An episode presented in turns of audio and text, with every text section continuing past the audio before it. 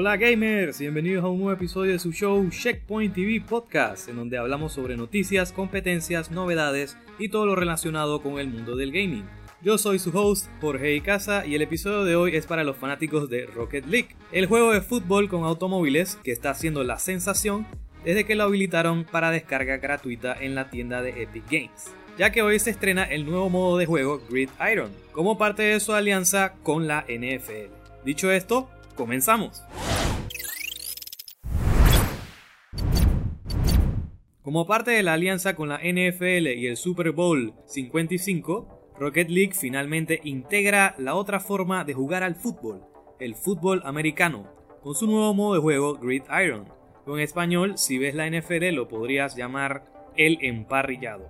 A diferencia del último modo de juego de Día Nevado, donde era básicamente jugar soccer pero con un disco de hockey, este nuevo modo, además de añadir un balón de fútbol americano, tendrá nuevas reglas que son las siguientes. El emparrillado o Grid Iron será únicamente de 4 vs 4 el balón es reemplazado por un ovoide de fútbol americano y cuando toques el balón se te pegará directo al techo de tu auto.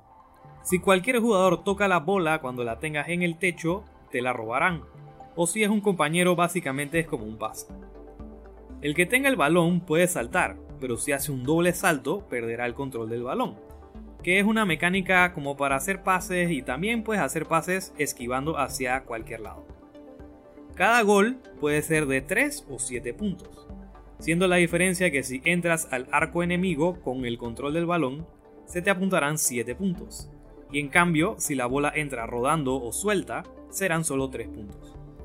Todos los autogoles, aunque entres con el balón, cuenta como 3 puntos. Ten cuidado de salirte del emparrillado, porque si te sales se te despegará el balón del techo, provocando un balón suelto. Y para finalizar, pues las demoliciones funcionan igual que siempre, así que podrás seguir destrozando carros si así te gusta. Me parece muy increíble que esta iniciativa, pues siento que Psyonix pudo haber tomado la ruta fácil y solo cambiar el balón a uno NFL y listo. Así que en mi opinión, solo por el esfuerzo extra tienen mi apoyo. Apenas pueda jugarlo lo haré y estoy seguro que será muy divertido. Nuevas reglas, nuevas locuras que se podrán hacer y yo estoy ya muy emocionado. Hace un momento encendí el PC4 para ver si ya estaba disponible para probarlo, pero tristemente aún no. Así que les debo un review más detallado que se los traeré mañana en el próximo episodio.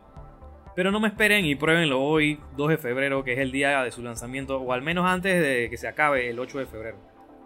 También es bueno que les mencione que si son muy fanáticos de la NFL, el paquete de decals de los equipos también estará de vuelta en la tienda Solo que les recuerdo que son solo para el modelo de automóvil este Octane.